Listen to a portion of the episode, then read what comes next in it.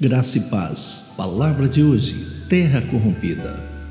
E se meu povo, que se chama pelo meu nome, se humilhar e orar e buscar a minha face e se converter dos seus maus caminhos, então eu ouvirei dos céus e perdoarei os seus pecados e sararei a sua terra. Segunda Crônicas, capítulo 7, verso 14. Olha, nós temos assistido diariamente nos meios de comunicação notícias de um verdadeiro mar de lama de corrupção em nosso país. E como é de costume, acaba de sair agora uma nova lista com nomes de políticos e suas corrupções. Cada dia um novo escândalo é nos apresentado, gerando insegurança, instabilidade e prejuízos para toda a economia da nossa sociedade. Famílias inteiras estão sofrendo a terrível consequência dessa corrupção.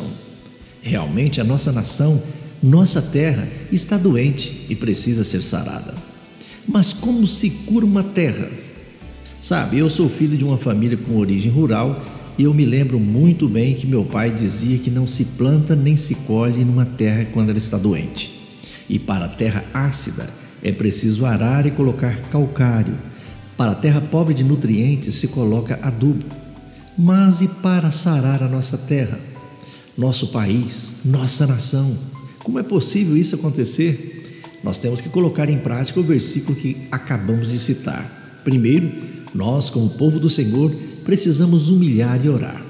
Todo coração que se humilha e se apresenta a Jesus com oração, o seu clamor é imediatamente ouvido por Deus. Em segundo lugar, o Senhor nos diz: buscar a minha face e se converter dos seus maus caminhos. Isso quer dizer que precisamos também tomar uma atitude, nos achegarmos diante da sua face e procurar mudar de vida. Mudança de comportamento e mudança de caráter. Somente com atitudes e comportamentos de uma pessoa que nasceu de novo, na água e no espírito, é que nós podemos esperar bons frutos.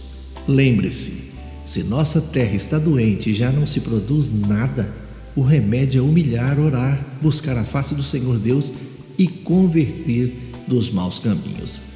Tenham todos um bom dia. Eu sou o pastor Saulo Hermínio, da Igreja Batista Shalom de Goiânia.